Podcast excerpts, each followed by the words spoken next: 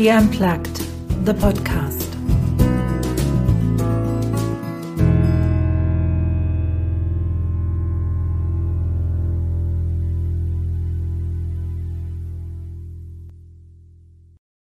Ich habe es mir zur Aufgabe gemacht, Frauen zu unterstützen, die ihren Traum leben wollen. Ob als CEO eines Unternehmens, als Solopreneur, als Angestellte, welchen Lebensweg du auch immer für dich gewählt hast. Und dafür nutze ich unter anderem auch meinen Podcast She Unplugged. In meinem Podcast She Unplugged kommen Frauen, aber auch Männer zu Wort, die von ihren Geschichten erzählen, ihren Lebensgeschichten, von den Erfolgen und Misserfolgen, von den Herausforderungen und wie sie die gemeistert haben. Und heute habe ich eine Frau eingeladen, die das Klavier nutzt, ihren eigenen Traum zu leben. Wir kennen das, glaube ich, alle in unserem Leben. Wir wollen doch alles irgendwie unter einen Hut bringen. Sei es die Karriere und die Kinder oder Reisen und Abenteuerlust, aber gleichzeitig auch ein stetiges Einkommen. Wir kennen sie alle, diese Tretminen, die uns das Unterbewusstsein mit unseren wunderschönen Glaubenssätzen wie das geht nicht, das geht nicht für mich, ich bin nicht gut genug, alles kann man nicht haben im Leben und so weiter in den Weg legt. Und mein heutiger Gast räumt die aus dem Weg, aus deinem Weg, wenn du möchtest. Aber im Gespräch werde ich sie auf jeden Fall fragen, wie sie es geschafft hat, ganz persönlich, ihr Unterbewusstsein, von dem wir ja wissen, dass es 95 Prozent von all unseren Aktivitäten, von all unseren Entscheidungen eigentlich bestimmt, wie sie ihr Unterbewusstsein ausgetrickst hat. Wie hat sie es geschafft, die Lebenshindernisse zu überwinden? Wie hat sie es geschafft, Veränderungsprozesse anzukurbeln, ihr Herzensprojekt durchzuziehen? Und wie macht sie das? Mit welchen Tools geht sie daran? Mit welchen Tools unterstützt sie ihre Kunden und Kundinnen? Und auch ich werde von ihr lernen können, das weiß ich sicher, denn trotz aller Tools, die ich in 20 Jahren für mich gelernt, angewandt und für meine Kunden nutze, wie zum Beispiel NLP, Soul Collage, Theta Healing, bin auch ich immer wieder auf der Suche nach neuen Tools, nach neuen Wegen, meinen Traum zu leben, meine Träume zu realisieren, meine Projekte zu realisieren und mein Unterbewusstsein liebevoll dazu auf den Weg zu nehmen. Ich freue mich sehr auf unser Gespräch. Ich hatte euch ja schon ein bisschen Appetit gemacht, worum es heute geht. Es geht also darum, was hält uns davon ab, das zu machen, was wir wirklich machen wollen. Was hält uns davon ab, unsere Träume zu leben, das Leben zu leben, was wir uns wünschen? Und warum denken wir ganz häufig, wir sind es nicht wert oder es ist nicht möglich? Da reden wir von diesen ganz ähm, blöden, aber nichtsdestotrotz existierenden Glaubenssätzen. Und dafür habe ich mir einen Gast eingeladen, die Katrin Schmidt. Und die wird mir heute vielleicht helfen, den einen oder anderen meiner immer noch existierenden blöden Glaubenssätze endlich mal Akt, Akta zu legen. Ich grüße dich, Katrin. Schön, bist du heute in meinen Podcast gekommen. Ach, vielen Dank, liebe Anja. Danke, dass ich da sein darf. Katrin, lass mich mal so anfangen. 16 Jahre Sozialpädagogin auf der Fachstelle der Suchtprävention. Und Suchtprävention oder Sucht per se ist auch äh, ganz häufig mit ganz viel Makel belegt und mit Problemen. Ne? Warum entscheidet die Person sich nicht einfach aufzuhören mit Rauchen, mit zu trinken, mit was auch immer von der Sucht dahinter steht? Wie bist du von Suchtprävention, von Sozialpädagogik dahin gekommen, wo du heute bist? Ja, also das ist natürlich ein Weg, der sich immer weiter verfeinert hat. Das heißt, ähm, genau, die ersten Jahre war ich sogar tatsächlich auch Streetworkerin. Da bin ich aber relativ schnell, ja, genau, da bin ich relativ schnell weg. Da gehörte ich auch nicht hin, weil ich so neugierig, immer neugierig war und bin vor allen Dingen auch noch. Und bin dann relativ schnell in diese Fachstelle gewechselt. Das heißt, ich habe nur Fortbildung gegeben zum Thema sozial-emotionale Kompetenzen und habe immer mehr mein Wissen verfeinert zu den Themen, ja, auch Neurowissenschaften. Also was kann die Erzieherin tun, um eine gehirngerechte Kommunikation stattfinden zu lassen, damit sich das auf das Gehirn des Kindes so möglichst so überträgt, dass das Kind sich ja äh, quasi sein Potenzial, was ja eh da ist, behält fast mhm. schon und äh, sich entfalten kann, also auch neugierig bleibt und einen Entdeckerdrang hat und so weiter und so fort.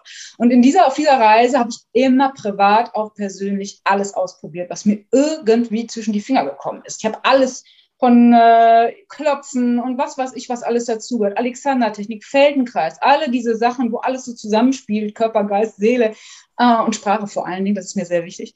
Ähm, das habe ich halt immer weiter verfeinert und bin dann irgendwann auf den Emotionscode gekommen von Dr. Bradley Nielsen, wo es auch darum geht, eingelagerte Emotionen aufzulösen. Das ist, wenn man in einer Welt äh, unterwegs ist, die sehr naja, verkopft auch ist, ja, wo wir viel Fortbildung auf einer Ebene geben, wo nur eigentlich der Kopf regiert, das war mir zu wenig irgendwann. Und ich merkte, da, wo es wirklich hilft, den Menschen oder mir vor allen Dingen auch, ja, weil ich es ja nicht ausprobiert, das kann ich da gar nicht mehr so ausleben, zumindest zu diesem Zeitpunkt gerade nicht. Und dann kam eine intuitive, äh, ich weiß es nicht, eine Eingebung, jetzt mache ich mich selbstständig. Ja, und jetzt äh, quasi ähm, arbeite ich mit dem Unterbewusstsein, helfe den Menschen, diese Tretminen aufzulösen, die dazu führen, dass ich glaube, jemand ist gegen mich oder ja, ich darf nicht das tun, was ich möchte. Ja. So, das ist, das, ist spannend. Ich habe auch in der Vorbereitung so die eine oder die andere Übereinstimmung mit, äh, mit dir gefunden. Gucke mal, ich habe da was. Ja, ja. Ein, ein roter Faden. Ein roter Faden, der findet sich bei dir auch immer wieder, der rote Faden, der das eine oder das andere verbindet. Für die, für die nicht klar ist, was gehirngerechte Kommunikation ist. Also ich habe mir auch notiert, geht das ein Stück weit auch in Richtung Vera, Birkenbiel? Ähm, oder was?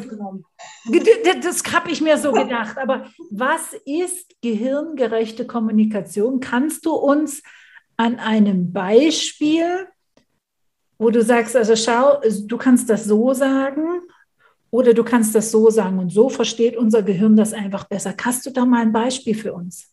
Ja, also, ähm, also erstmal ist mein Überschriftensatz dazu, Worte machen Wirklichkeit. Mhm. Das ist so, mein, der geht mir sofort rein. Und was, also das heißt, ähm, wenn ich mit den Erzieherinnen, wenn ich den Erzieherinnen Fortbildungen gebe, äh, dann lasse ich die immer blind ein Stück Papier falten.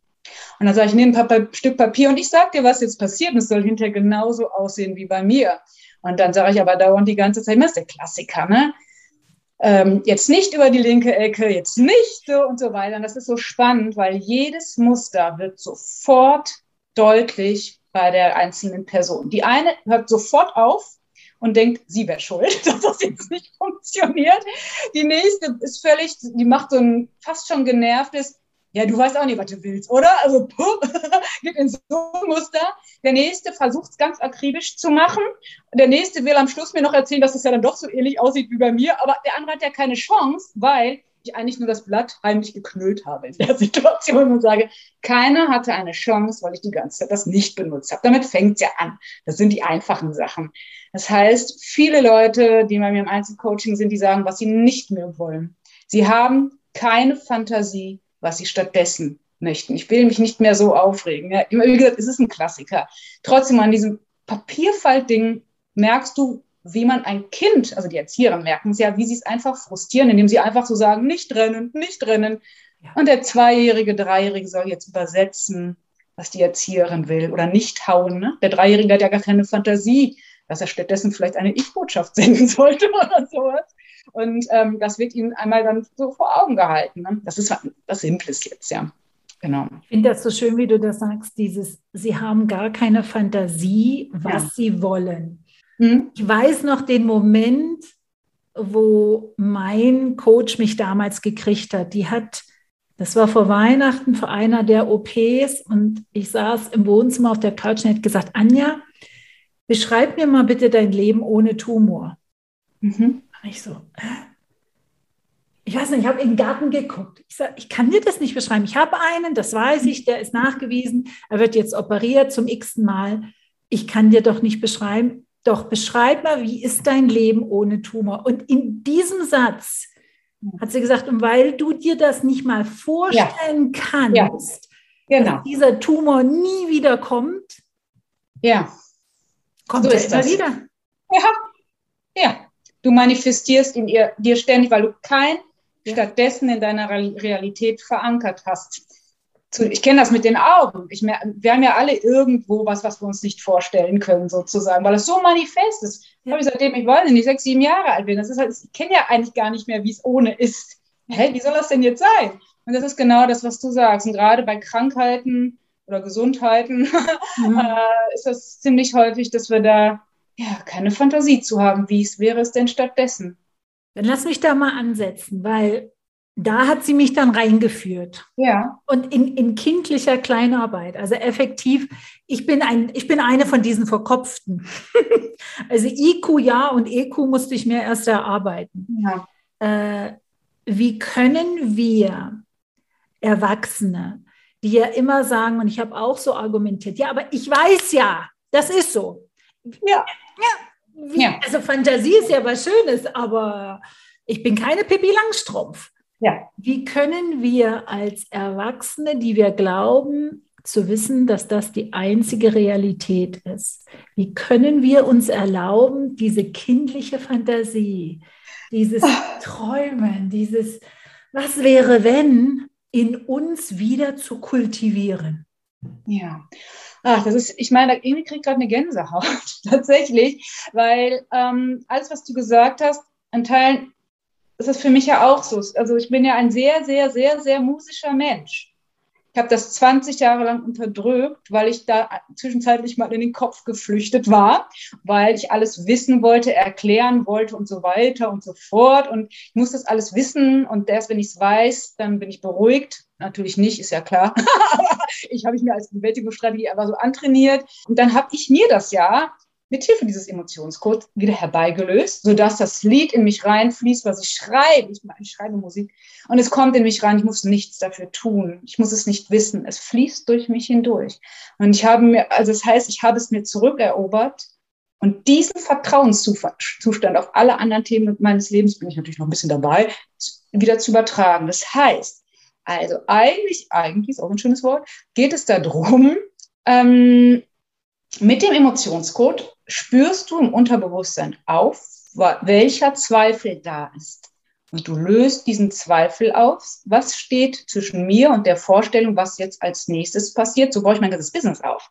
Jeden Tag einmal auf, was steht zwischen mir und dem nächsten Schritt? Und das muss ich gar nicht wissen an dem Tag, aber am nächsten Tag fällt er mir vor die Füße. Und einfach nur, weil ich mein Gehirn möglichst häufig in den Parasympathikus, also in den Ruhezustand bringe. Und da fließt dann meine Intuition. Und da fängt das Träumen wieder an. Das heißt, ähm, ich übersetze den Leuten ihr Aber in einen Zweifel. Ja, aber bei mir geht das nicht. Mhm, du hast also Sorge, dass es bei dir nicht geht. Okay, wie stark ist das von 0 bis 10? Ah, eine 8. Okay.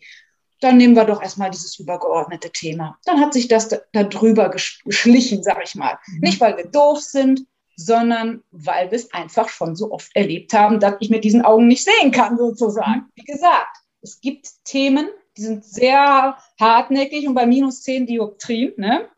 Ist das natürlich, alle, äh, musst du dich erstmal von allen Familienloyalitäten lösen, wo es auch überall eine Brille gibt, sozusagen. Ja. Ne? Solche Geschichten. Aber auf anderen Ebenen ist mir das sofort gelungen. Also das heißt, du löst die eingelagerte Emotion auf, die den Zweifel aus, diesen Stress auslöst. Und dann ähm, kommt von alleine der, die Alternative ins Gehirn geflossen. Ganz provokant gefragt, gibt es, also im Grunde genommen ist ja alles irgendwo ein Glaubenssatz. Also wir können ja ganz, ganz hoch einsteigen und sagen, ich, Menschen können nicht fliegen. Ja. Kannst du sagen, ist äh, biologisch äh, ne, erklärbar, wobei auch, ich glaube, eine eine Hummel ist extrem schwer und sollte rein von der Aerodynamik, das sollte alles nicht klappen. Sie kann. Können wir alles, jeden Glaubenssatz auflösen? Es gibt ganz sicherlich Glaubenssätze, die brauchen ein paar Runden mehr und viele Glaubenssätze kommen auf verschiedenen Ebenen wieder. So ist meine Erfahrung bei mir selber. Dennoch merke ich regelrecht, dass es sich dann auf, auf einer anderen Ebene befindet, sozusagen. Also das heißt also, ich meine, am Ende lebe ich ja jetzt gerade noch ein bisschen. Ich kann, also wenn du am Ende meines Lebens kannst du mich gerne auch nochmal Sehr gerne. Und dennoch, ich sag mal, ähm, wenn man das als das versteht, dass man jetzt zum Beispiel einen Klassiker-Glaubenssatz, was ist denn mein Klassiker? Ich, bin selber schuld, dass ich jetzt hier irgendwas habe, Symptom XY. Ja. Ganz, ganz sicherlich ist das, das merke ich an mir selber, es war ein schönes Müsterchen von mir, hast nicht genug aufgepasst, nicht genug bewusst, nicht genug getan, nicht genug geübt, nicht genug gedingst, gedienst, was auch immer, merke ich, nein, auf vielen Ebenen ist es weg. Und dann habe ich mich dann selbstständig gemacht, natürlich in ein höheres Becken für mich geschmissen, in die raue See, so nenne ich das vorher, was der Waldner See in Essen war, vorher eine Pfütze und jetzt ist es die raue See. Ja, na klar, wenn ich mich da mit Facebook und Koni auskenne, dann denke ich, oh Gott, hättest du vorher mal. Ah nein, es ist gerade raue See und auf der Ebene löse ich es jetzt auch. Und dann merke ich richtig, oh, es ist auch weg, sozusagen. Ist ja die Frage, auf welcher Ebene man das dann anwendet. Wenn du jedes Mal denkst, jetzt ist er wieder da, gehst du sofort in den Mangel und denkst, ja, funktioniert ja nicht. Mhm. Und das ist meine Weisheit da drin, dass ich sage, so, ich sehe das auf verschiedenen Ebenen. Mhm. Wir haben ja auch so im Vorgespräch ein bisschen gesagt, das ist wie diese Zwiebel. Ne? Wir nehmen ja. eine Schicht nach der anderen ja. ab. Und ich komme auch an ähnliche, an dieselben Themen, immer von unterschiedlichen. Frag regelmäßig meinen Coach, sag mal, sag mal bauen wir da nicht schon nichts? Ja, ja. Aber nicht von dieser Richtung und nicht ja. der Intensität. Ja. Dieser Emotionscode, wenn ich mir darunter gar nichts vorstellen kann, ja. wie würdest du das jemandem erklären, der wirklich null Ahnung hat? Also ich sage es auch gleich, ein Teil von mir muss es gar nicht mehr richtig wissen, was da genau passiert. und das ist wahrscheinlich die größte Errungenschaft, wenn man erlebt es und ich habe mich von so vielen Themen damit befreit. Aber das, das ist die eine Seite, die sitzt auf der Seite bei mir und das finde ich ganz toll, dass ich das hier aushalte, das zu sagen. Weil ja. ich natürlich in meinem Fortbildungs... Äh, ja, Institutionsdenken, das würde nicht gehen. Da bist du sofort konfrontiert, ist das jetzt irgendwas von, not von dieser Welt oder hier irgendwie so. Ja? Auf der anderen Seite habe ich mich natürlich schon beschäftigt.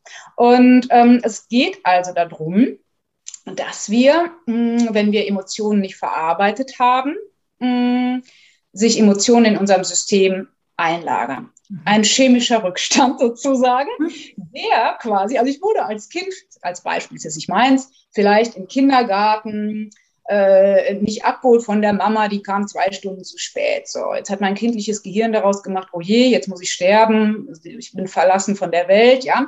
So, und im Hier und Jetzt reagiert, hat jemand meinen Geburtstag vielleicht vergessen oder reagiert nicht auf irgendwas und jetzt aktiviere ich, ohne dass ich es weiß, diesen chemischen Rückstand und denke, der hat was gegen mich und jetzt wird es gefährlich und so weiter und so fort. Das heißt also, das von damals ist eingelagert und ich projiziere es jetzt irgendwie auf mein Außen im Hier und Jetzt. Das heißt, der Emotionscode kann diese eingelagerte Emotion aufspüren. Und zwar mit dem kinesiologischen Muskeltest. Und als ich vor 20 Jahren beim Heilpraktiker war, habe ich gedacht, ja, ja, der kinesiologische Muskeltest ist klar. Und äh, heute weiß ich aber, weil ich mich natürlich auch mit Maya Storch, ich weiß, Züricher Ressourcenmodell beschäftigt habe, ja, die sagt, das Unterbewusstsein äh, funktioniert über, sie sagt, den Urzeitwurm, also dieses Ja- und Nein-Gefühl, das sich muskulär ausdrückt in uns. Ja, also Nein oder Ja. Und wenn man jetzt ganz fein hinspürt, das ist ja der kinesiologische Muskeltest, machten die Muskeln auf einer so minimalen Ebene, wenn man nicht das Wollen einschaltet, sondern nur das Geschehen lassen, das Intuitive, dann macht der Muskel dicht und ähm, wir können abfragen, welche Emotion in welchem Lebensjahr von wem übernommen wurde eingelagert wurde, weil die meisten Sachen sind tatsächlich übernommen.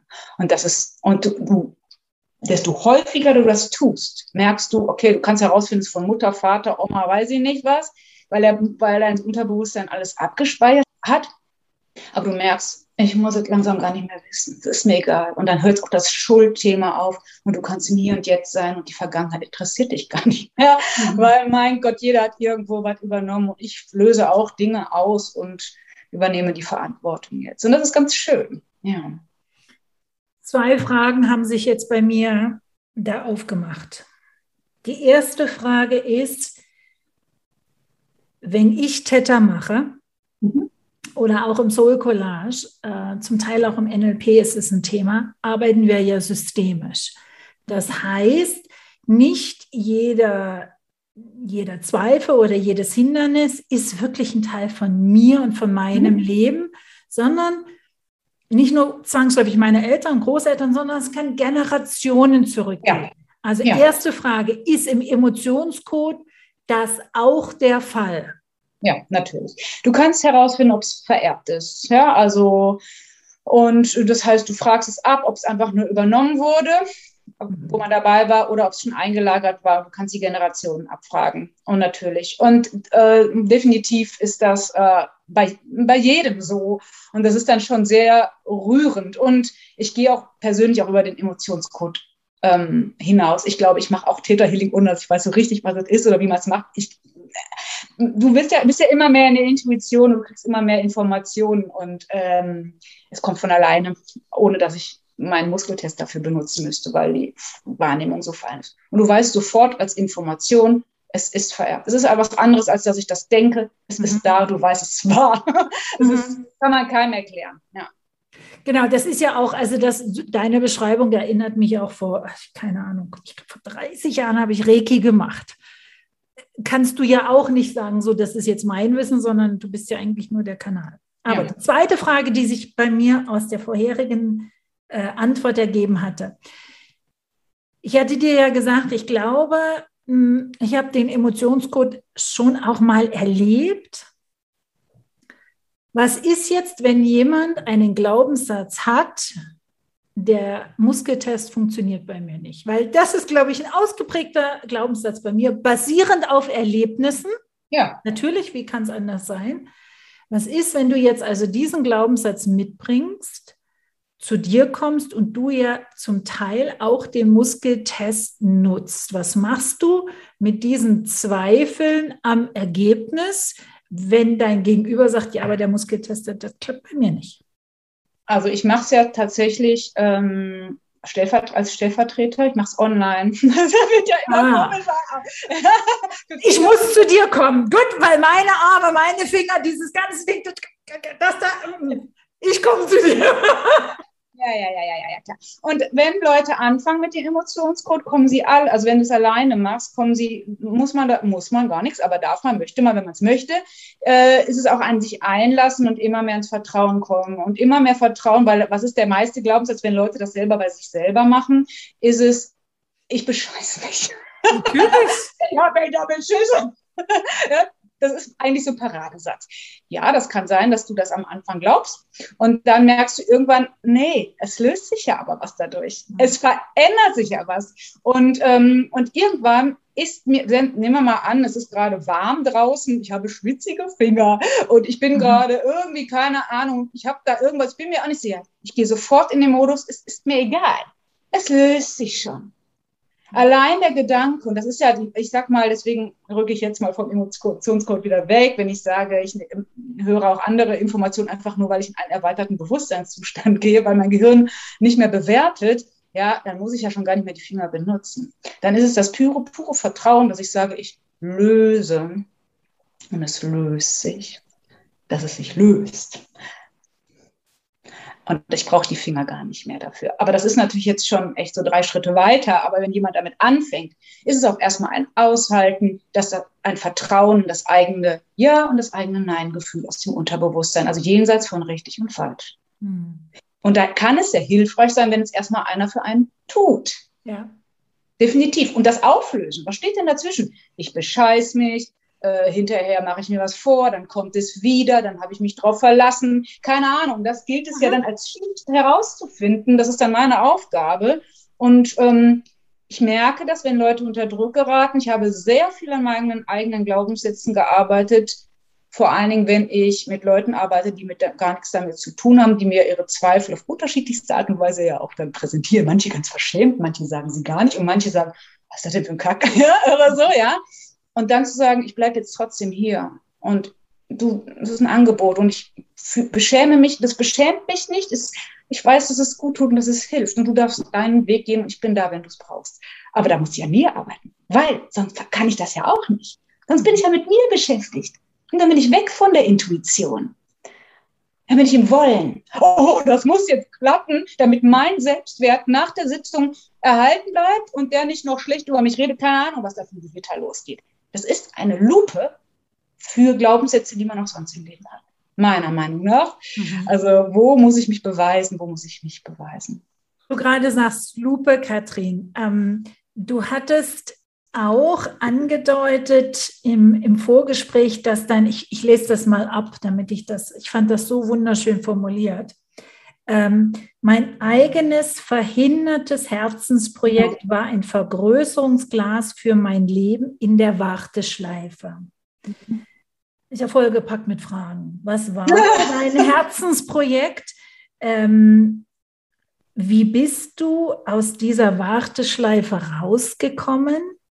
Was war der, der Auslöser, der Kick in den wohlbekannten Allerwertesten, da was zu verändern? Ja, also mein Herzensprojekt ist erstmal mein Klavier, was ich mit fünf Jahren angefangen habe zu spielen bei einem wirklichen, ja, weiß nicht, der den Krieg für die Soldaten die Stummfilme begleitet. In dieser Schwingung habe ich Klavierunterricht bekommen und habe, glaube ich, jede Schwingung aufgenommen und habe dann sehr gut auch gespielt, aber ich habe es dann aufgehört mit 20 eigentlich. Also ich habe dann nicht mehr gespielt, obwohl ich gut war. Aber ich habe mehr, also da gibt es so Milliarden von Glaubenssätzen, warum man nicht Klavier spielt, warum der Körper einfriert, warum es nicht von alleine läuft und so weiter und so fort. Oder andersrum gefragt, ganz offen gefragt, warum hast du aufgehört zu spielen? Ja, also mein ganzer, mein ganzes System hat gestreikt auf allen Ebenen. Okay. Es lief nicht von alleine. Meine ganzen Muskeln haben dicht gemacht. Ich kann sehr schnell, sehr geläufig spielen und ich weiß auch sehr intuitiv spielen. Aber dadurch, dass ich so klassisch erzogen wurde im Klavierunterricht sozusagen, nur so, es gab nur richtig und falsch. Irgend, also die Klavierlehrerin, die ich danach hatte, ziemlich gut, die hat mir schon suggeriert oder schon gesagt, dass ich talentiert bin und dass da viel Gefühl ist, aber dieses richtig und falsch, nur die Bewertung hat mich tot gemacht. Und als ich, ja, die hat mich richtig tot gemacht.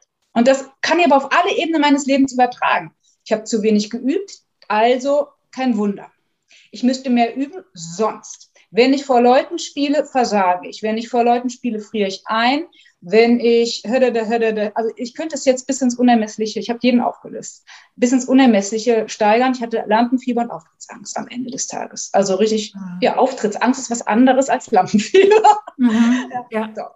Ich wusste immer, intuitiv, irgendwas ist da, was ich richtig kann ich kann ja jetzt auch Lieder schreiben. Das ist ja nochmal eine andere Spur. Und damit auftreten kann ich auch. Das ist nochmal wieder was anderes. Das geht ja weiter. Ich darf meine Stimme nicht zeigen. Es sind emotionale Lieder. Ich, äh, ich bin ja auch so eine lustige, aber die Lieder, ich kann auch lustige Lieder schreiben, aber die interessieren mich ja gar nicht. Ich will ja das, was von hier kommt, schreiben. Und damit sich zeigen, also ein Eldorado an allem, was man über sich denken kann, nur Bewertungen. Dieses Vergrößerungsglas ist also auch über Kunst, Klavier, Auftreten hinausgegangen, weil es muss ja dann alle äh, noch mehr Bereiche in deinem Leben in demselben Licht erstrahlen ja. lassen. Ja, es ist ein Wunder, dass ich überhaupt diese Dozentin geworden bin und ziemlich lockere, lustige Fortbildungen geben kann, die scheinbar auch in die Tiefe gehen. Es ist mir immer noch ein Rätsel. Nur ich habe mich halt auch da in einem gewissen Rahmen gehalten, sozusagen. Als ich das Klavierkonzert gespielt habe, zwei Monate später war ich selbstständig.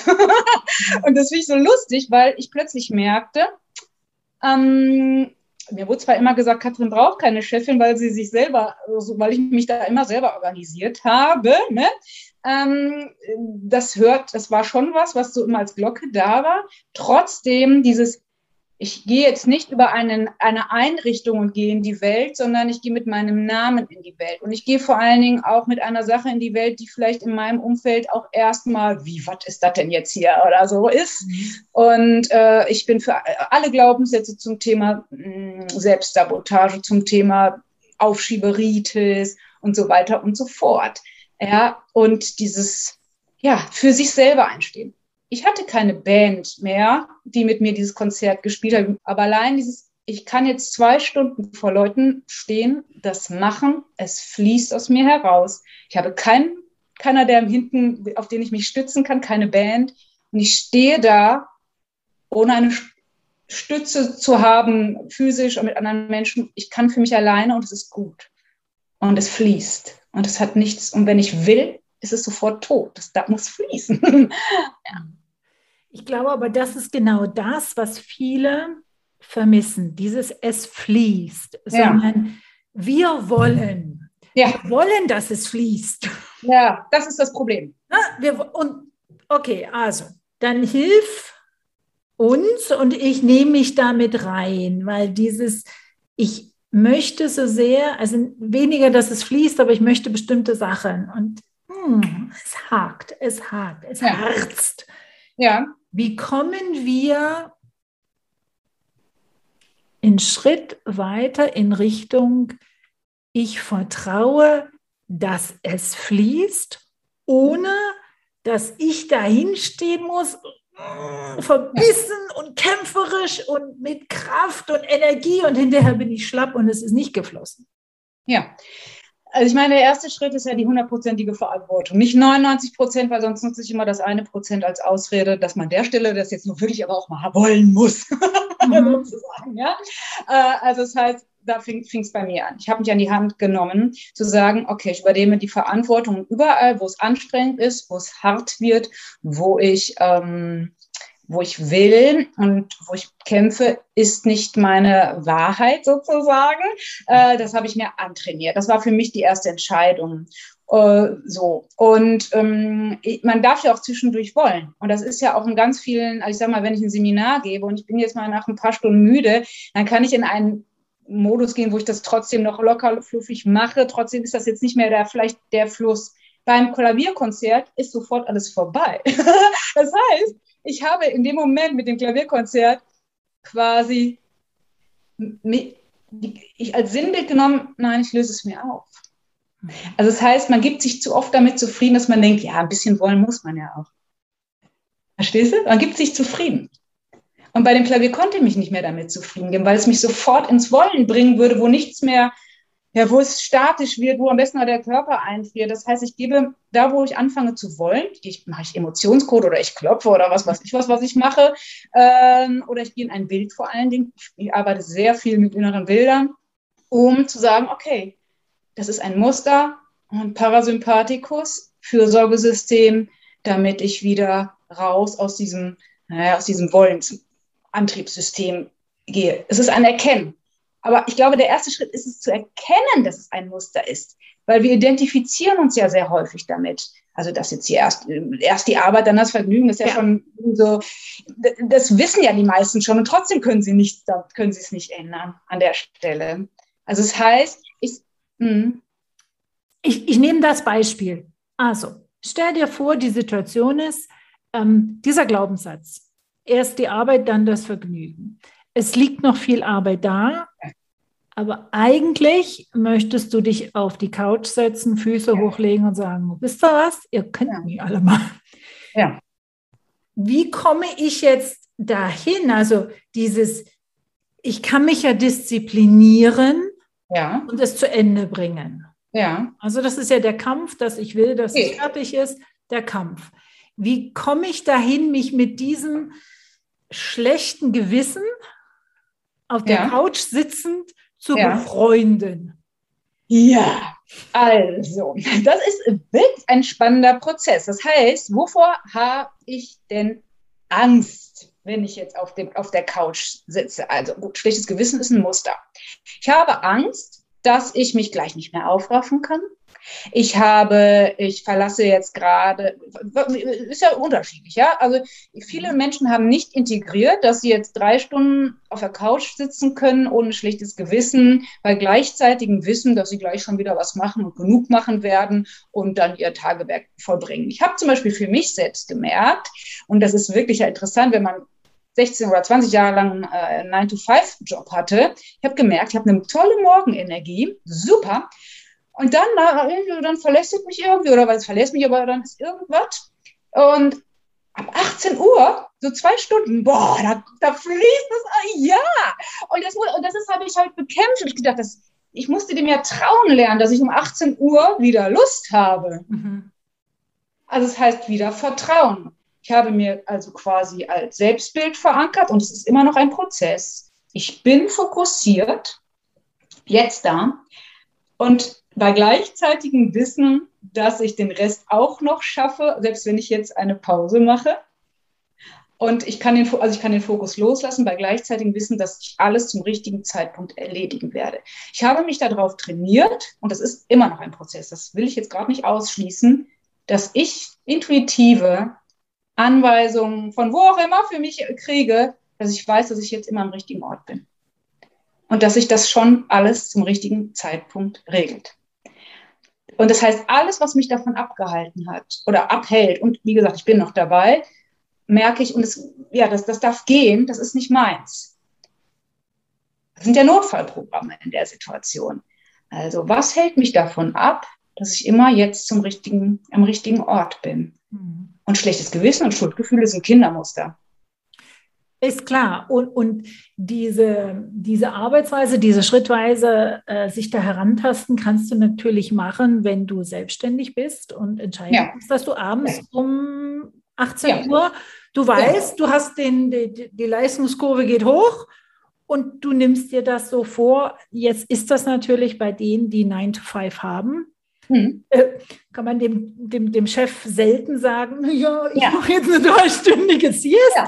ich komme dann nochmal. Hm, mir egal. Ja.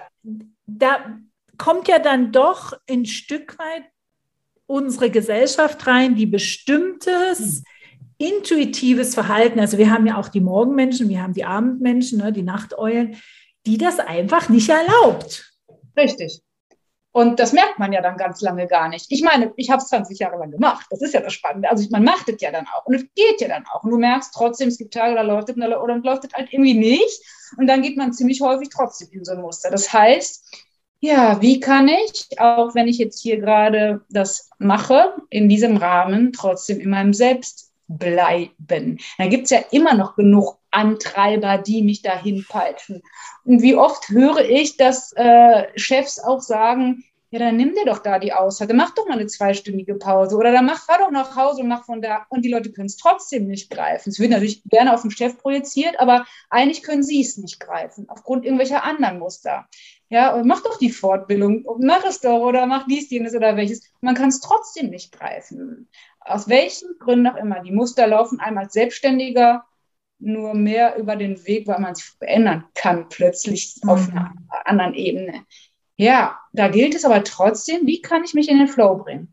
Also was, äh, wenn ich jetzt da in der Arbeit sitze, gibt es ein Ressourcenbild, was mich aktiviert, dass ich jetzt trotzdem, auch wenn ich jetzt hier sitze, trotzdem das mache, so gut wie ich es kann, ohne mich dafür zu peitschen. Das würde sowas dann vielleicht sein. Ja. Ich glaube, das ist ganz wichtig, was du da sagst, Katrin, weil wenn du natürlich dem, also ich denke auch zum Beispiel an Schulkinder.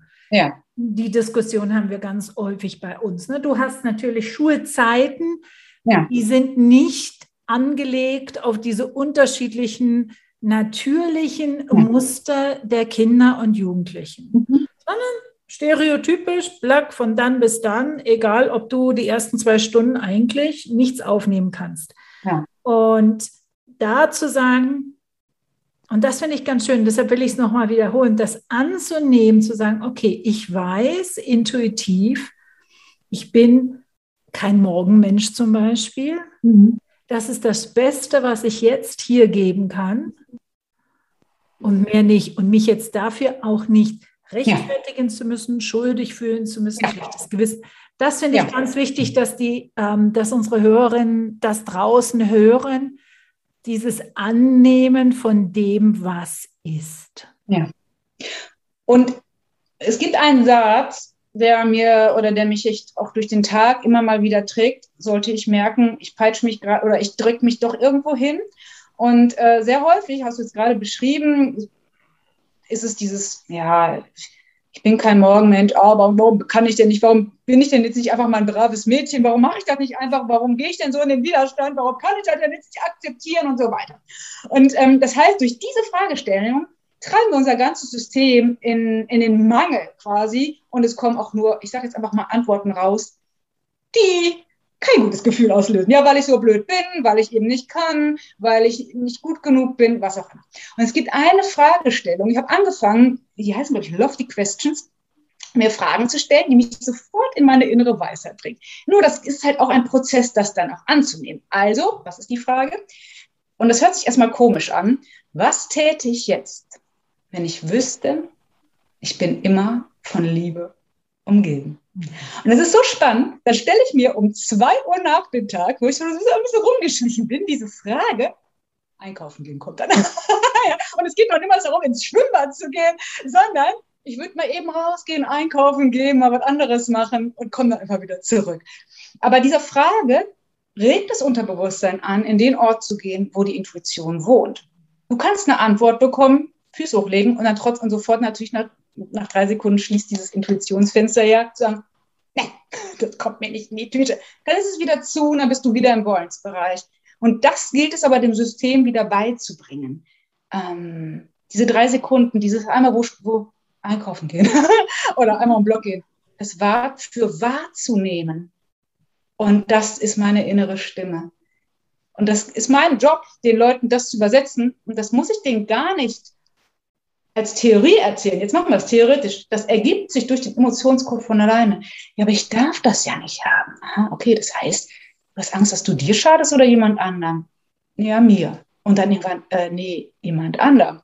Oder es ist, das sind so übergeordnete Blockadesätze. Oder ich habe Angst, dass ich dann jemanden verliere. Ja, ja. Ein Grundgedanke, ein, ein Glaubenssatz ist natürlich, und das wissen wir jetzt mittlerweile auch aus der Wissenschaft, dass unser Gehirn ja lernen kann. Also diese Neuroplastizität, von der wir immer sprechen, das heißt, und für mich ist das natürlich wahnsinnig spannend, weil, weil ich halt diese Gehirn-OPs habe und ich mir immer wieder sage, die Medizin, das will ich gar nicht hören, was alles nicht mehr gehen sollen dürfte und könnte, weil ja. sie nämlich rausgeschnitten haben, was auch immer, ja. sondern ich weiß, ich habe eine Neuroplastizität, mein Gehirn ja. ist in der Lage zu kompensieren. Jetzt mach mal. Jetzt mach einfach. Ja, ja, ja, guck mal. Und dann kommen aber ja direkt diese ganzen Abers. Ja, aber nehmen wir mal an, ich habe dich jetzt, ich nehme an, ich hätte diese Zweifel gelöst und du würdest wirklich so spüren, so, ja, das, das wird schon alles, das, das geht schon irgendwie so, wusch, drehst du dich um und sagst, ja, aber was ist, wenn ich mich jetzt darauf verlasse und dann hab, macht das das gar nicht und ich habe dann nicht gewollt und gekonnt und nichts genug getan. Und das ist dann das krasseste Muster halt eigentlich, ne? dass dann, dass man, gerade wir Leute, die so einen Bewältigungsmechanismus tun haben sozusagen, also nicht irgendwie sich zurücklegen als Bewältigungsmechanismus, sondern lospacken was an. In der Situation also ich sage mal, eine Woche vor meinem Klavierkonzert, ja, was glaubst du, was da kam? Ich meine, es ist jetzt wirklich nichts Dramatisches wie eine, oder halt auch da schon wieder dramatisch wie diese Gehirngeschichte. Was ist, wenn, ich das, wenn das alles nichts genützt hat? Was ist denn, wenn ich dann da sitze ja. und alle Panik und Angst kommt auf der Bühne, ich alleine auf dem Schemel, keiner da, ich muss es auffangen und kommt dann wieder. Und dann habe ich aber genau diesen Satz genommen und dann habe ich den aufgelöst. Also das heißt, das heißt, alle Sätze, die mir Angst machen, das heißt, das tiefe Wissen ist bei dir, das merkt man ja, ist da, dass das möglich ist. Ja, ich denke mal, Marisa Peer heißt die, glaube ich, eine, äh, yes. eine ja, ja, ja. Die hat den Charlie Hebdo-Leuten oder dem einen den Kiefer nachwachsen lassen durch ähm, Hypnose sozusagen, dass der wirklich wieder nachgewachsen ist. Und das ist, ist so irgendwie so ein Paradebeispiel für, uh, ich mhm. glaube da jetzt einfach mal alles, was mich davon abhält, das zu glauben, löse ich jetzt mal auf. Mhm. Und das, aber das, das gilt zu erkennen. Ja, und das, darum war ja auch die Frage, ne, gibt es da was, was es nicht, nicht auflösbar ist? Aber es, ja. es ist halt nicht eigentlich, es ist alles auflösbar, es ist alles möglich. Ähm, und das Vertrauen und diese, diese bedingungslose Liebe, aus meiner Sicht sind das, sind das die zwei ganz wichtigen Sachen, die jetzt wie Fundament gelten. Ja. Jetzt erklär mal, Kathrin, wer kommt zu dir? Was sind das für Menschen? Also musst ja schon ein bisschen offen sein. Ne? Also bei uns ja. jetzt, ich bin in der Schweiz wohnhaft, da hast du halt die Alternativmedizin, so nennt man das dann schon. Ne? Wenn du Feldenkreis hattest du vorhin erwähnt, ne? das ist alles schon alternativ. Das ist ja. schon alles gar nicht Mainstream. Kinesiologie, Akupunktur, das ist alles alternativ. Das ist so, na, wenn du das meinst, dass das funktioniert, ja. mach doch. Ja. Du denkst, ja, bitte. Ähm, wer kommt zu dir mit welchen Themen? Ja, grundsätzlich ist es definitiv äh, natürlich doch auch unterschiedlichst, ja, und trotzdem hat ist es, was sind es für Menschen? Das sind Menschen, die neue Wege gehen wollen, die definitiv auch viel in ihrem Kopf unterwegs sind, die viel in den Kopf geflüchtet sind und so, aber ganz tief in sich wissen, nee, nee, nee, nee, nee, nee, nee, ich weiß, es ist, ich flüchte aus meinem Körper und da wohnt was anderes. Ich kann das nicht benennen, ich weiß nicht, was es ist, so irgendwie. Und die sind neugierig und ähm, begeben sich auf neue Pfade. Und das machen die dann manchmal echt so ein bisschen auch heimlich, habe ich manchmal das Gefühl, so, ne? Also so, so, so Pädagogen, die dann so ganz vorsichtig, also irgendwie ziehe ich die schon noch so ein bisschen noch mit. Äh, auch Künstler ziehe ich auch mich mit. ähm, ähm, genau, es das heißt, auch da gerade bei Künstlern kann man ja so viel, die sind so von so einem Dunstkreis umgeben, was man als Künstler oder als Musiker, als Studierter tun muss, um gut zu sein und so weiter und so fort. Und die alle spüren, ich darf nicht besser als mein Lehrer oder sowas sein. Aha, das ist auch ein schöner Glaubenssatz. Ja, das ist einer, übrigens einer der krassesten Sachen, die ich also eigentlich bei jedem rauslöse. Das heißt, also natürlich jetzt nicht auf Musik über, also ich mache übrigens überhaupt gar nichts. Ich aktiviere die Selbstheilungskräfte, so, ne, um es mal zu formulieren nochmal. Ähm, das heißt, egal welches Thema zum Thema ich darf mich selbst lieben, Freiheit, Musiker, erfolgreich sein, kannst du jetzt egal wen nehmen. Bei jedem hängt drin, ich schade jemandem. Auf irgendeine Art und Weise. Also mir darf es doch nicht besser gehen als meiner Kriegsoma oder als meinem Vater, der es so schwer hatte. Und ich darf nicht besser sein als mein Lehrer, gerade beim, bei Spitzenmusikern. Extrem. Und ähm, ja, also das heißt, diese Sachen sind dann doch alle gleich. Trotzdem sie, kommen sie mit unterschiedlichen Symptomen. Der eine ist tierisch eifersüchtig, der nächste regt sich nur über seine Kinder auf und hasst sich selbst dadurch, dass er da die nicht in Liebe begleiten kann. Der nächste Zwangsgedanken. Ähm, und trotzdem ist es immer die gleiche Wurzel. Ich äh, darf meiner inneren Stimme nicht folgen und auf die hören, weil ich ständig Angst habe, mir oder jemand anders zu schaden. Würdest du sagen, dass das einer der häufigsten Glaubenssätze ist, die uns hindern? Ich sage mal die Top 2 schon mal erstmal an der Stelle. Ich glaube, 95 Prozent der Leute haben diese einen der beiden Glaubenssätze oder beide. Und zwar, man kann nicht alles haben. Zweiter Satz, okay, ich kann alles haben, aber ich werde einen hohen Preis zahlen. Also ich werde krank, ich, mein Mann verlässt mich, meine Kinder vernachlässige ich oder ich kriege Burnout oder ich verlasse die Welt, aber das wird keiner mehr mit mir sprechen oder die meine Freundinnen werden alle neidisch sein und so weiter und so fort. Und das nicken sie alle ab, also meistens beide sogar tatsächlich. Also wenn man hinspürt auf die Zeit. Ne? Am ersten Augenblick vielleicht auch so nur einer, aber dann der zweite entfaltet sich dann mit der Zeit. Also das sind schon mal die Top, weil die quasi reißen ja alles mit sich. Ja. Da, dann da hast du ja gar keine Chance mehr. Dann sagst du ja, aber bei dem Thema geht es jetzt nur wirklich nicht. ja, wieso nicht? Also, und trotzdem kann das dann da ein Weg sein, bis man sich da vorgetastet hat. Ja, und das ist halt mh, hm, die Klassiker, die dann sich da drum herum rangen, hatten wir jetzt natürlich schon so ein bisschen.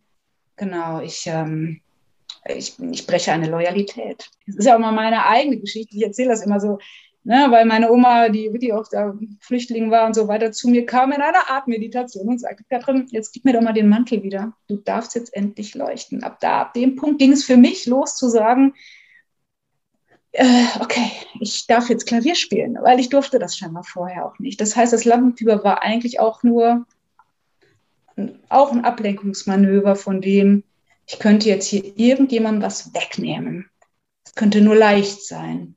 Ich, könnte mit, ich war damit beschäftigt, allen meinen Freunden zu erklären, wie steinig und, und Verwandten, wie steinig der Weg doch war, bis dieses Konzert gespielt wird. Wo ich gesagt wenn ich den Satz jetzt noch öfter erzähle, dann wird es wirklich steinig werden. und dann, you have to kill your darlings. Ich musste ihn gehen lassen, diesen Satz. Ich hab, wollte nur noch sagen, es ist mir leicht gefallen. Und das so locker über die Lippen zu kriegen, ohne sich zu schämen und ohne Angst zu haben, jemanden zu verlieren, wenn das aus tiefster Seele kommt, verlässt einen gerade keiner mehr. Dann merken alle, oh, die, die macht das aus, aus ihrem leuchtenden Stern heraus, ohne Mantel. Dann muss ich auch nicht mehr für kämpfen.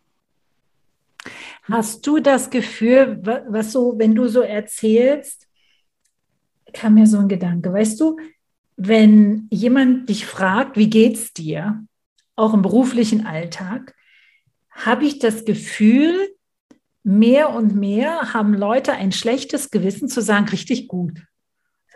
Geht mir richtig gut. Oder auch im privaten Leben, weißt du, beruflich oder privat, es geht mir einfach nur gut. Ich, ich genieße das Leben. Und irgendwie ist das fast wie verpönt. Es gehört zum guten Ruf, gestresst zu sein, übermüdet zu sein, die Standard Kopfschmerzen, Rückenschmerzen, Magenschmerzen, was auch immer zu haben. Woher kommt das, dass wir uns das fast wie nicht mehr erlauben, zu sagen, du, es geht mir gut? Hm. Ja, das sind die gleichen, das darf nicht leicht sein.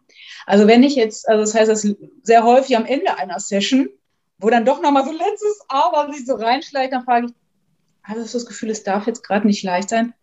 Nein. Also so im Sinne von, ich habe mal so, auch mal so ein Lied geschrieben, ich strecke dir die Sonne raus. Also es fühlt sich für viele an, als ob ich dir die Zunge rausstrecken würde, nur weil ich sage, natürlich habe ich meine Themen, aber ich löse sie einfach und lasse sie nicht länger als 90 Sekunden in meinem System oder so, ja, weil das wieder extra Runde in der Hölle da oben laufen ist. Ich möchte es einfach nicht mehr. Und ähm, das heißt, ähm, sehr häufig wird, ja, aber das ist jetzt, Achtung, aufpassen, das manifestiere ich, ich löse gerade, ich möchte es gar nicht mehr aussprechen. Es kann sein, dass einem sowas entgegen äh, projiziert wird sozusagen und ich löse mir auch immer wieder auf, warum glaube ich, dass ich das nicht sagen darf. Und was ist denn dann? Dann passiert, also das, wenn ich im Reinen bin, dass ja jeder, also es gibt ja auch viele Leute, die in diesem Business, die sich mit Geldmanifestation so aus. Ähm, ja. Und die sagen einfach, ich, ich bin siebenstellig, sagen die. Ganz locker, leicht. Und in anderen Bereichen, die, wie, ich sag das jetzt oder sowas.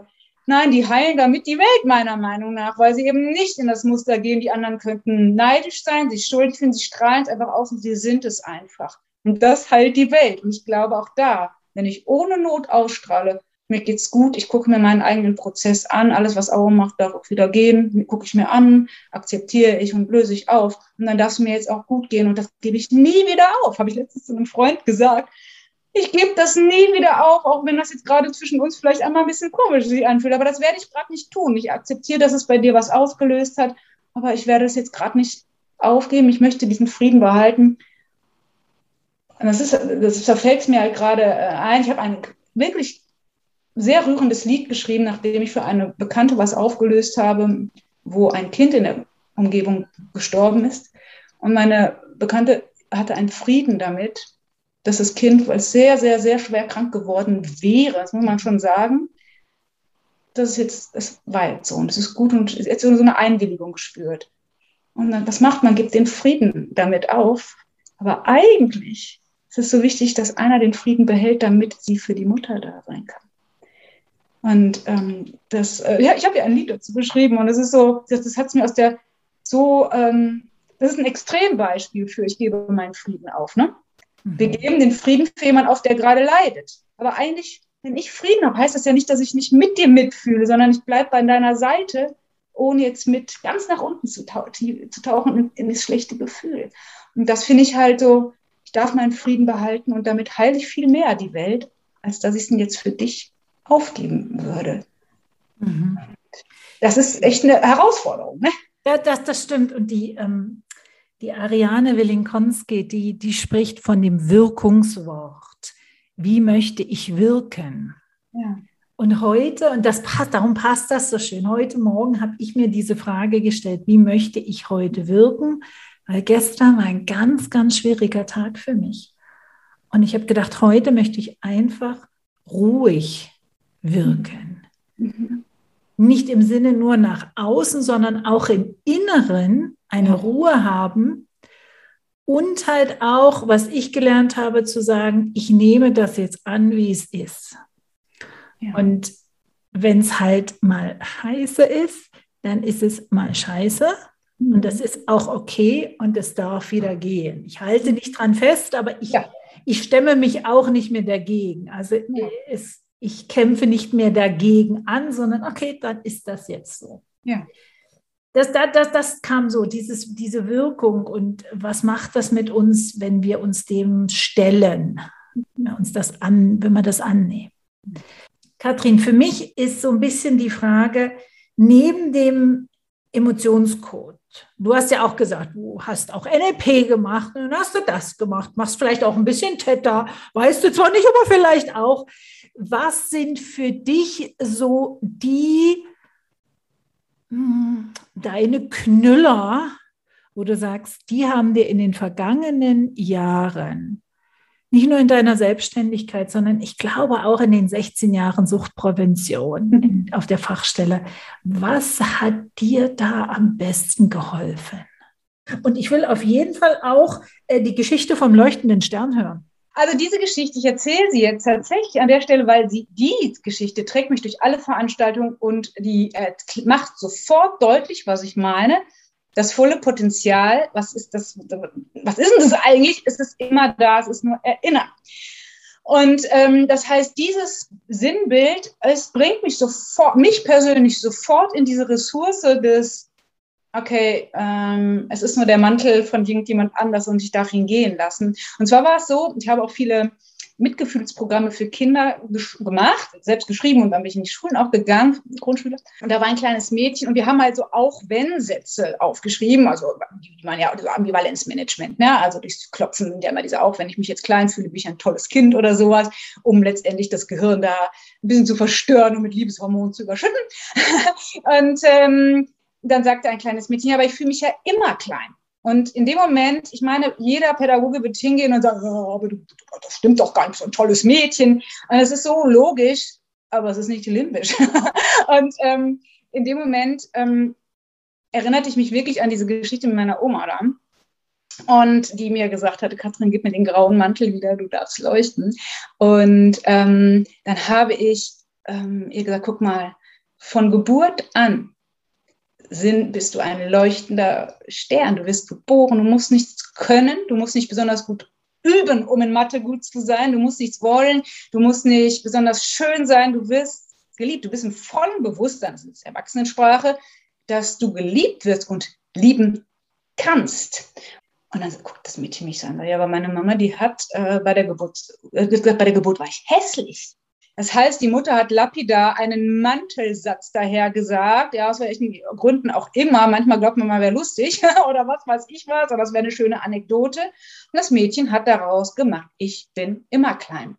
Und wir nehmen zu 40, 40 Millionen Bit pro Sekunde bis zum siebten Lebensjahr wahr an Informationseinheiten alle Mäntel, jedes Augenrollen, alles.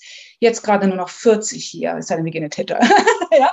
Und ähm, das heißt, wir nehmen diese 40 Millionen war und jeden Mantel. Und dann erzählte ich ihr, guck mal, ne, du bist dieser leuchtende Stern und das war der Mantel von deiner Mama. Und dann habe ich meine Strickjacke ausgezogen und habe ihr das über den Kopf gelegt und, und ähm, habe da wirklich so drunter geguckt und gesagt, und was ist da drunter noch? Und dann fing dieses Mädchen an, also wirklich, ich werde es nicht vergessen, es war dunkel da wut, es, die Wirbelsäule richtete sich auf und es fing an zu leuchten und sie sagt, ja, da leuchte ich immer noch. Und ich kriege immer noch eine Gänsehaut, wenn ich das erzähle, weil alle gehen mit in jeder Fortbildung, jeder Erzieherin Fortbildung, die ich ja jetzt immer noch mache neben dem Einzelcoaching. Und die fragen mich alle, ja, wie werde ich jetzt diese Mäntel wieder los? Und dann sage ich, ja, es gibt die Methoden. Ob es das Klopfen ist, ob es der Emotionscode ist, ob es Hypnose ist, ob es Meditation ist, es ist ja egal bleibt einfach dran und die Neuroplastizität des Gehirns wird wahr und ihr könnt euch das zurückholen, immer von Liebe umgeben. Was täte ich jetzt? Und das ist ein Training.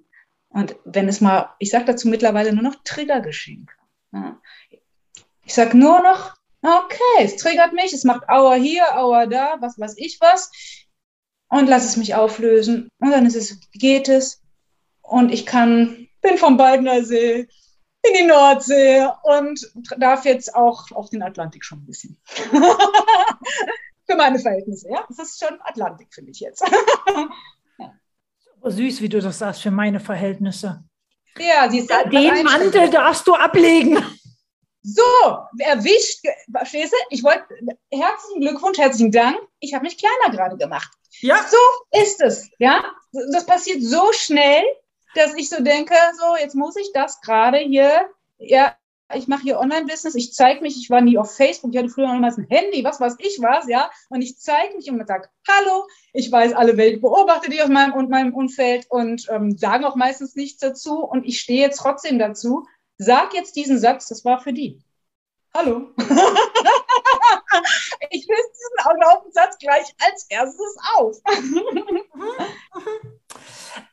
Also ich finde die Geschichte wunderschön und ich glaube, also ich bin sehr ein visueller Mensch. Das heißt, dieses Bild von dem grauen Mantel und dem leuchtenden Stern darunter wird mir sicherlich bleiben. Beschreib mal das Leuchten deiner Großmutter. Oh, mal ganz ehrlich, diese, äh, da kriege ich jetzt wieder eine Gänsehaut, ne?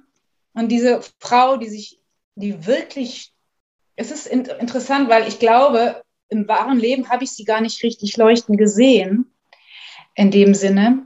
Und ähm, weil sie einfach so eine stille Person war, die einfach damit bei uns im Haus wohnte und so viel Leid erfahren hat und einfach still geworden ist. Und ähm, das habe ich zu dem Zeitpunkt nicht greifen können, aber auf Seelenebene sehe ich, äh, ich kann, das kann man auch gar nicht in Worte fassen. Ich kriege so eine Gänsehaut die ganze Zeit, jetzt sehe ich gerade schon. ähm, und dieses, eine, eine Güte und eine Liebe, die sie nicht, die spüre ich. Und ich glaube, sie konnte sie nicht richtig ausdrücken, aber ich spüre sie. Und äh, ich habe mir die fast auch versagt. Und als ob ich das jetzt, meine, meine Aufgabe wäre, das jetzt ein bisschen mehr zu verteilen hier sozusagen äh, nach außen lebbar zu machen. Und das ist nur ein Gefühl, obwohl ich es nie gesehen habe in der Sinne, in diesem Sinne. Ähm, es ist einfach so ein goldenes Feld. Ein leuchtendes goldenes Feld unter dem Mantel, den sie da auch ja natürlich hatte, ne? sozusagen. Nur ein Gefühl. Nicht zu verwechseln mit Emotionen, die sich auf der Oberfläche zeigen. Also so Liebe, fertig. Liebe ist was anderes und das habe ich für mich selbst begriffen, das immer mehr zu unterscheiden, was ist Liebe und was sind Emotionen darüber. Das ist ein Unterschied für mich geworden. Das ist so wie Himbeermarmelade, ein Himbeerfeld, was sich ohne, wenn man es stutzt, sich ausbreitet, wie in Srebrenica, ich kann es nicht aussprechen, in diesem, in Bosnien, wo dieses Massaker war, wo wieder Himbeerfelder mhm. angebaut werden und wo es sich ausbreitet, es sei denn, ich cutte es jetzt und ich cutte das nicht mehr. Und das, das verbinde ich mit ihr. Hm. Dass ich das jetzt einfach auslebe, was sie in sich getragen hat, ohne es zu zeigen.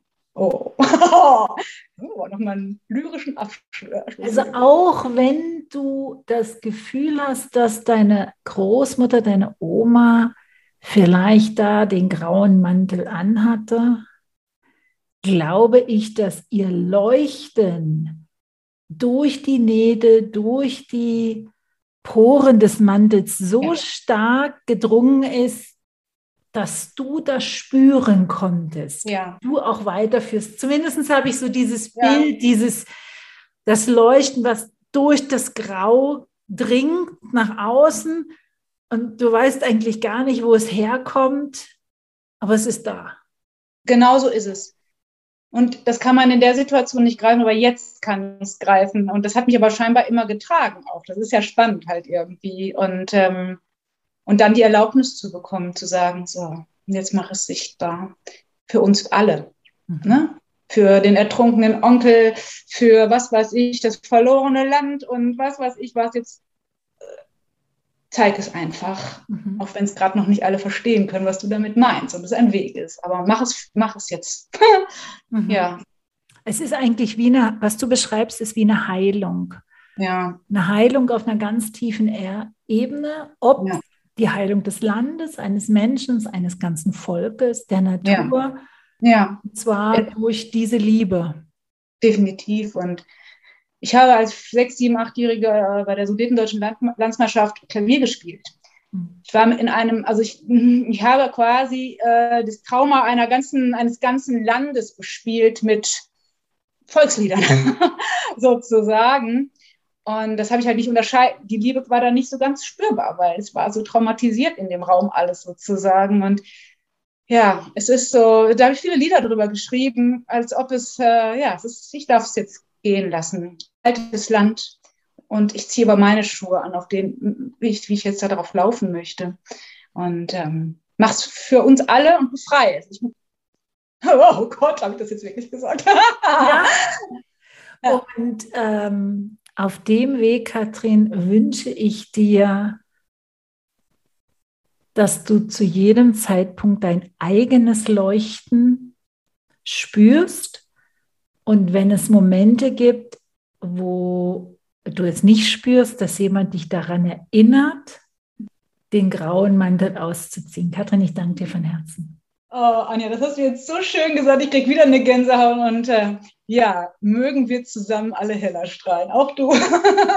Wie schön. Ich danke dir für dieses schöne Gespräch. You heard a production by Anja Förster. Copyright Anja Förster. Music by audionautics.com.